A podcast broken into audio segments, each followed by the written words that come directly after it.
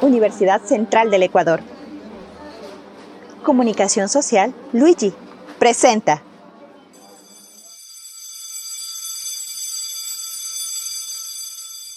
Al escuchar el sonido de la campana, significa que las clases han empezado y aprenderemos a ser amigos, a ser familia y a ser más seres humanos, manteniendo la paz y el amor en nuestros hogares.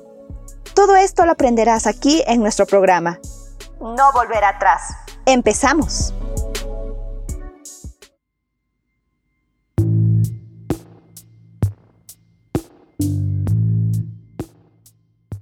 Hola a todos, les damos la bienvenida al programa No Volver Atrás, donde aprenderemos sobre los problemas que afectan a nuestras familias y aprenderemos a resolverlos. Mi nombre es Luis Guillermo, a continuación mi colega.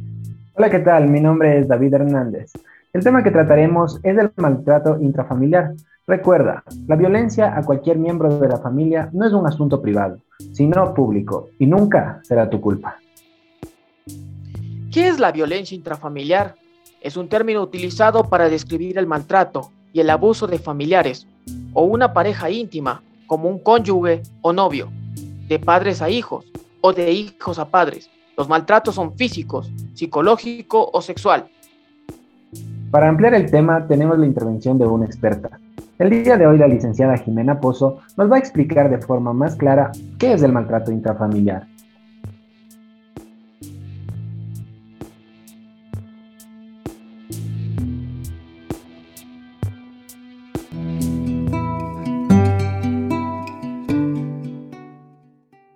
Saludos compañeros, aquí tenemos a la doctora Jimena Pozo, que nos hablará un poco más sobre el maltrato intrafamiliar. Con la primera pregunta, doctora, ¿qué es el maltrato intrafamiliar? Bueno, el maltrato intrafamiliar eh, se puede catalogar como cualquier circunstancia, cualquier situación donde puede haber esta variedad de agresividad, tanto física, emocional, inclusive legal, psicológica, porque no solamente mucho se, eh, se habla, se dice sobre una mujer golpeada, pero también las mujeres somos agredidas en muchos otros sentidos. El hecho de sentirnos discapacitadas, eh, reducidas en nuestras posibilidades, ¿no? De decir, tú eres una tonta, tú no sabes cómo hacer las cosas, no sirves para nada.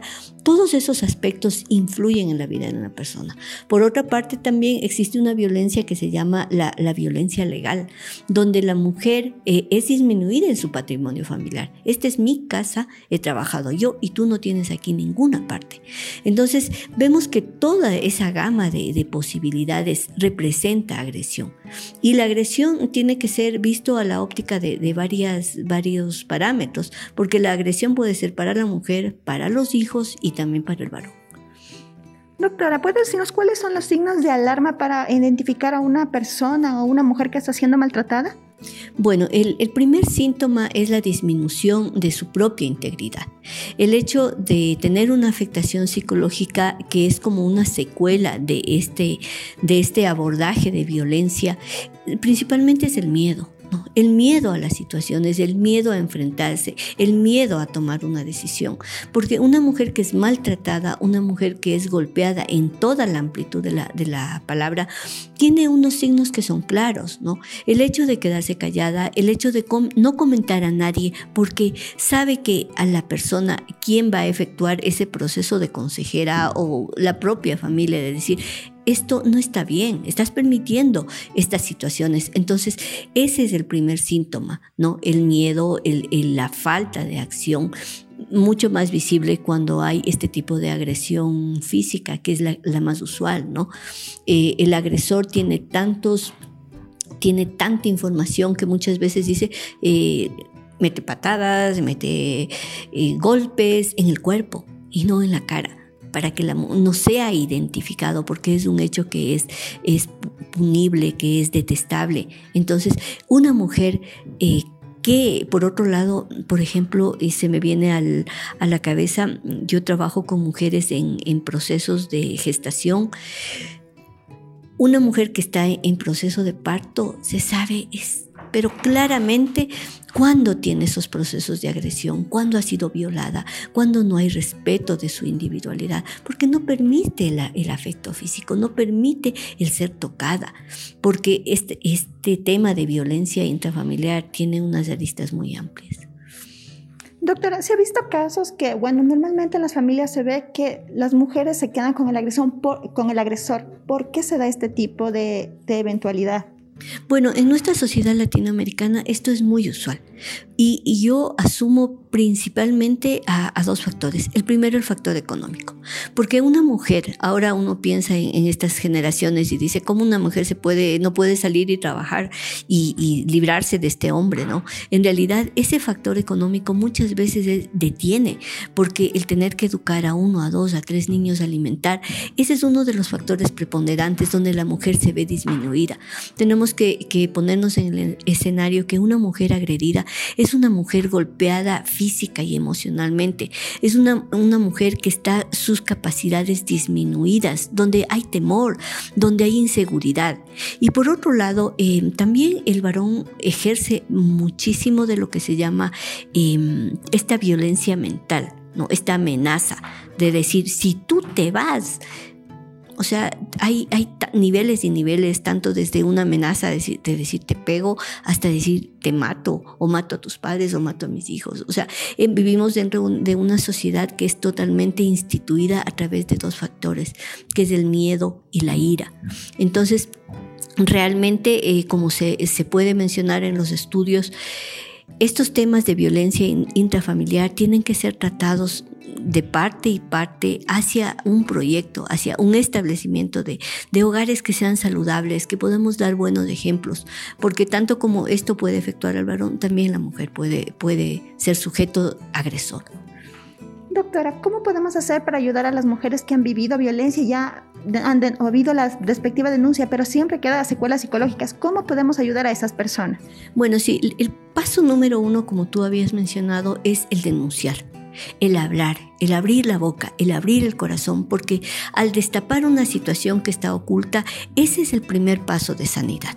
Y de ahí, claro, es un proceso largo, es en, nuestra, en nuestro sistema de legalidad en el país es muchas veces engorroso. A una mujer eh, es más difícil ir a una, a una comisaría de la mujer, tener que abrir su corazón, que abrir su cuerpo y decir, miren, esto es lo que me está pasando ante un sistema legal que no es coherente con esas situaciones. Eso por un lado.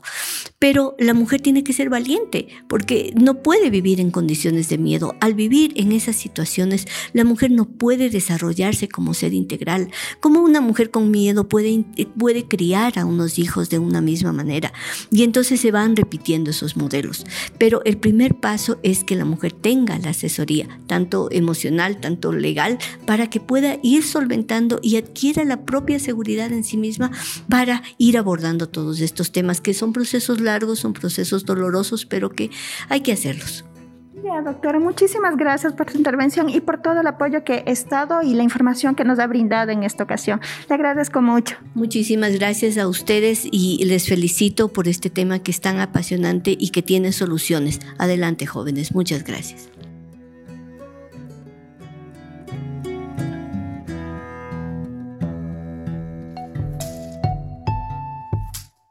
Recuerden que todos tenemos derecho a vivir sin miedo y sin violencia sin ayuda. El maltrato seguirá hasta que sea demasiado tarde. En nuestra sociedad se manejan ciertas ideas que pensamos que son normales, pero son mentiras. Entre ellas tenemos la mentira. Aunque pegue y mate, marido es. La verdad, la violencia intrafamiliar es un delito. Nadie tiene derecho de golpear a otra persona. La esposa tiene derecho a una vida libre de violencia y sin miedo en el hogar. La mentira. Solo los hombres que son pobres golpean a sus esposas. La verdad, se ha demostrado que la violencia afecta a la mujer y a la familia de cualquier clase social. La mentira. Todo es problema de los hijos. La verdad, es una excusa muy común. Hay hombres que sin ningún motivo golpean a sus esposas para demostrar supremacía sobre ella. La mentira. Ese asunto es de ellos. No debemos meternos en asuntos de pareja. La verdad, La violencia intrafamiliar es un delito. No seamos cómplices o encubridores.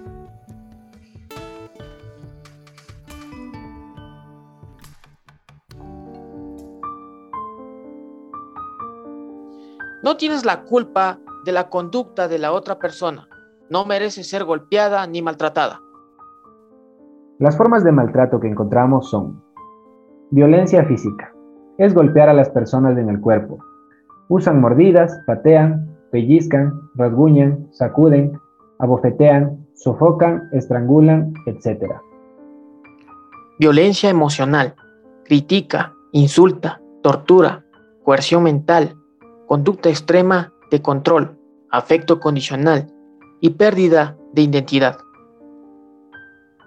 Violencia sexual. Es quien obliga a su pareja a tener relaciones sexuales. La trata como objeto sexual y además tiene celos obsesivos. Violencia espiritual. Usa pasajes bíblicos y palabras como sujetarse y obedecer para maltratar.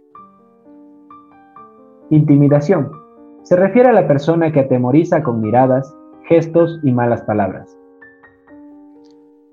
Presión financiera. Impone restricciones a su trabajo, le quita el dinero del sueldo y le obliga a rendir cuentas de lo que gasta. Humillación. Se burla de él o ella, se humillan en público, critican su apariencia, el cuidado de sus hijos, del hogar y desprecia la comida.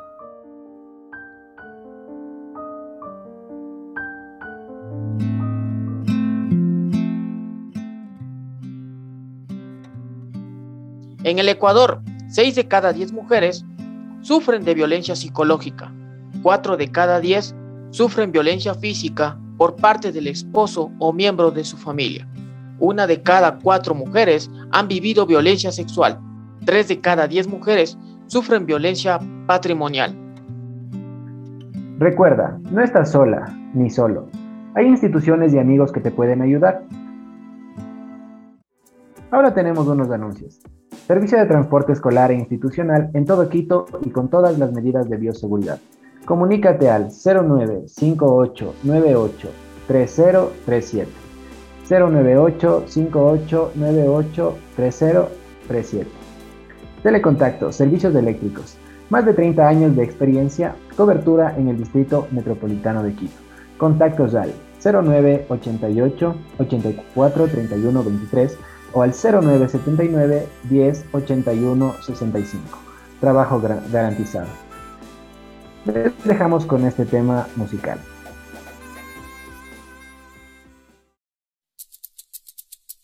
Apareciste una noche fría, con olor a tabaco sucio y a ginebra.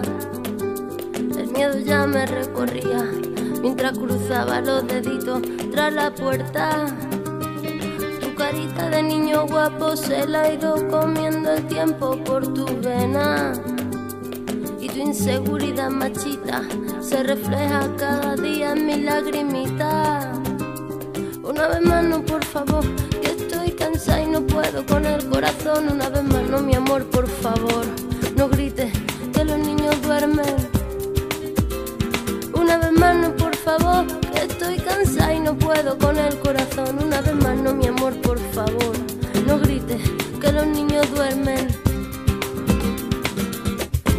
Como el fuego, voy a quemar tu puño de acero y del morado de mis mejillas saldrá el valor para cobrarme las heridas. Malo, malo, malo eres, no se daña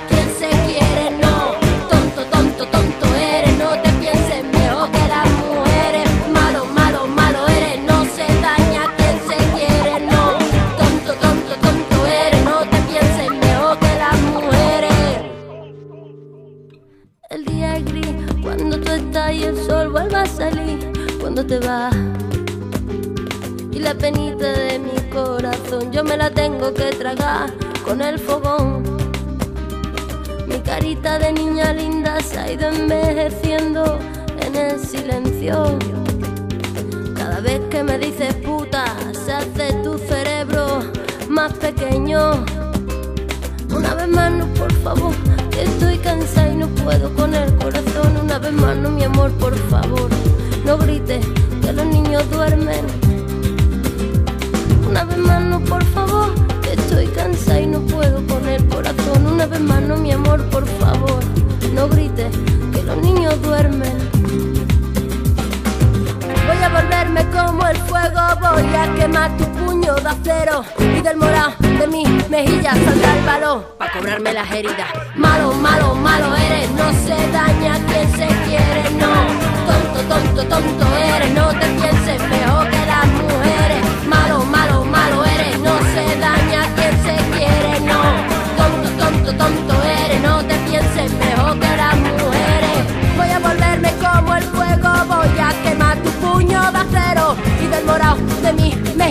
para cobrarme las heridas. Malo, malo, malo eres, no se daña quien se quiere, no. Tonto, tonto, tonto eres, no te pienses mejor que las mujeres.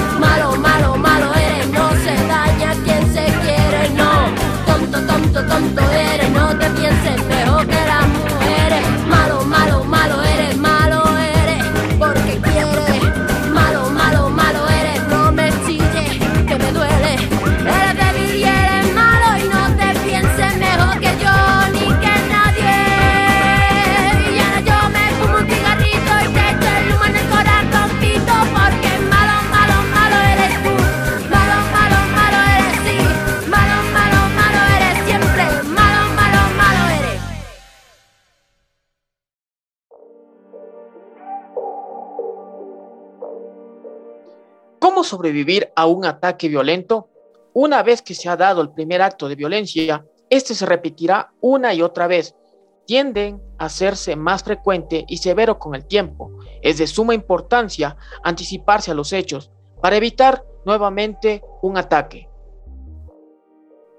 Antes, buscando apoyo de instituciones que brinden ayuda para casos de maltratos o familiares que puedan socorrerlas. Tenga a la mano lista una maleta con ropa para usted y sus hijos, dinero y una cartera que contenga documentos importantes como la cédula de identidad, partidas de nacimiento y números telefónicos.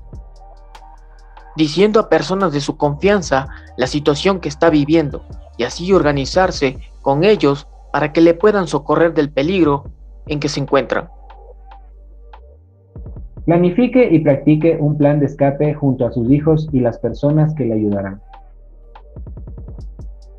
Durante, protéjase y defiéndase, pida auxilio, grite fuerte y continuamente. No corra donde sus hijos si está sufriendo una agresión. Ellos también pueden salir lastimados. Escape sin ten- si tiene la oportunidad. Vaya a la casa de un amigo o familiar de confianza. Evite huir sin sus hijos, porque pueden ser usados como chantaje emocional. Después, busque inmediatamente la ayuda con la policía. Siempre debe estar acompañada o acompañado de un familiar o amigo que le ayude en el proceso de denuncia y recuperación. Vaya a la unidad de la violencia contra la mujer o miembros del núcleo familiar y coloque la denuncia respectiva.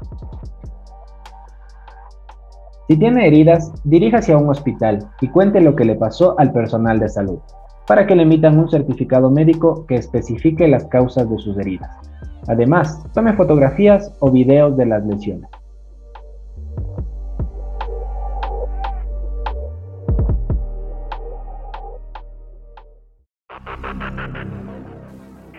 Noticia de maltrato intrafamiliar. El 17 de noviembre del 2020, en uno de los suburbios de Guayaquil, un hombre trató de suicidarse después de herir gravemente a su esposa con varias puñaladas y a su hija menor con un corte en su mano. Una de las hijas gritó fuertemente llamando la atención de los vecinos y estos llamaron inmediatamente a la policía. Los policías, al llegar a la escena del crimen, encontraron a la mujer en un charco de sangre. Todavía estaba consciente y preguntaba constantemente por sus hijas. Los familiares aseguran que el esposo era violento y celaba constantemente a la mujer. Madre e hija fueron llevadas al hospital y los médicos aseguraban que las heridas de la mujer no comprometían órganos importantes. El agresor ya tenía antecedentes penales por violencia, robo y consumo de drogas.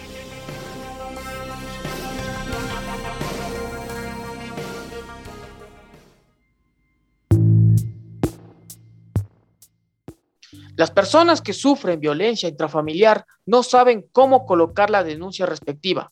El doctor Enrique Solano nos explicará cómo obtener ayuda inmediata en caso de violencia intrafamiliar.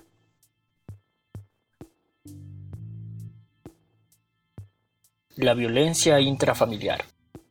La violencia intrafamiliar puede afectar a cualquier persona, sin importar su edad, género o antecedentes sociales y no se limita a actos de violencia física. Puede incluir una serie de comportamientos abusivos como psicológicos, sexuales, emocionales, verbales o económicos patrimoniales. La violencia intrafamiliar nunca es culpa de la víctima. Esta es una forma de poder y control. Algunas víctimas sufren varios incidentes antes de sentirse capaces de reportar su problema. La Constitución del Ecuador del 2008 establece que toda persona tiene derecho a la integridad personal y a vivir una vida libre de violencia. ¿Cómo obtener ayuda inmediata y medidas de protección? Llame al 911, servicios de emergencia a nivel nacional, o acérquese a la estación de la policía más cercana para reportar lo sucedido y solicitar protección. Un botón de pánico puede ser activado por la policía en su teléfono celular. La policía registrará su dirección de domicilio. Después del reporte policial y una denuncia formal, un juez puede solicitar la emisión de la boleta de auxilio para evitar mayor intimidación por parte del agresor. Por ley, esto debe ser emitido inmediatamente. Si toma más tiempo, es su derecho exigir que se cumpla esta normativa. Cuando se trata de una infracción, las medidas de protección serán notificadas al agresor a través del Departamento de Violencia Intrafamiliar de la Policía, conjuntamente con la orden de desalojo. Dependiendo de las circunstancias, la policía podría ayudarle a reintegrarse a su casa y solicitar al juez una orden de desalojo para el agresor. Pasos a seguir si una persona es víctima de violencia intrafamiliar.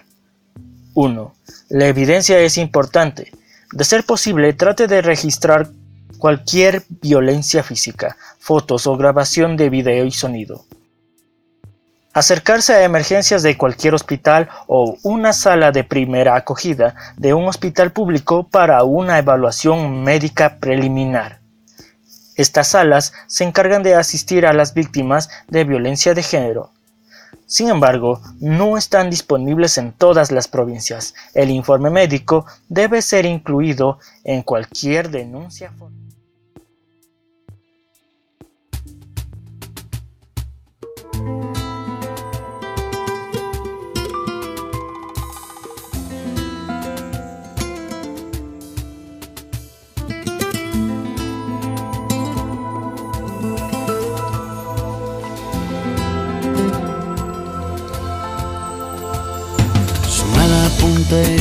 Con la llave. Anuncio mal nacido tras la puerta. Con piel de lobo y corazón cobarde. Con más de mil motivos para odiarle. Por el pasillo cruje una madera. Igual que suena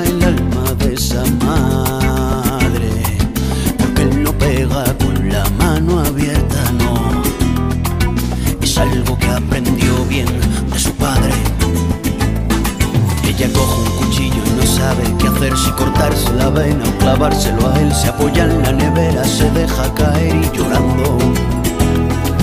Le ruegas que no le dé siempre al mismo lado. Marido y mujer, hasta que la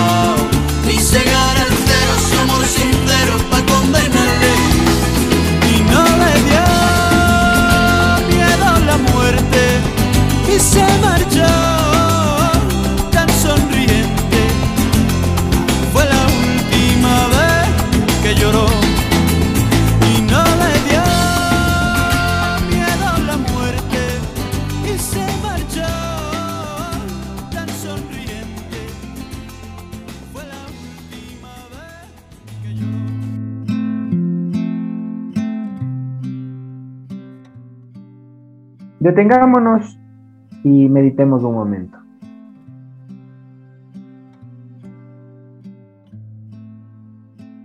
En nuestra sociedad hay muchas familias que sufren estos terribles actos. No permitamos que la, que la violencia gane. Ayudemos a que salgan de esa oscuridad y seamos esa mano amiga que los salve. Rompamos esa cadena y seamos esa luz de ayuda para los que necesitan de nosotros. Fue un gusto acompañarlos en ese espacio. Nos despedimos y esperamos que se encuentren bien todos ustedes y sus familiares. Mi nombre es Luis Guillermo. David, Y bueno, pues como dijo mi compañero, mi nombre es David Hernández. Nos vemos en un próximo programa y esto fue No Volver Atrás. Hasta la próxima.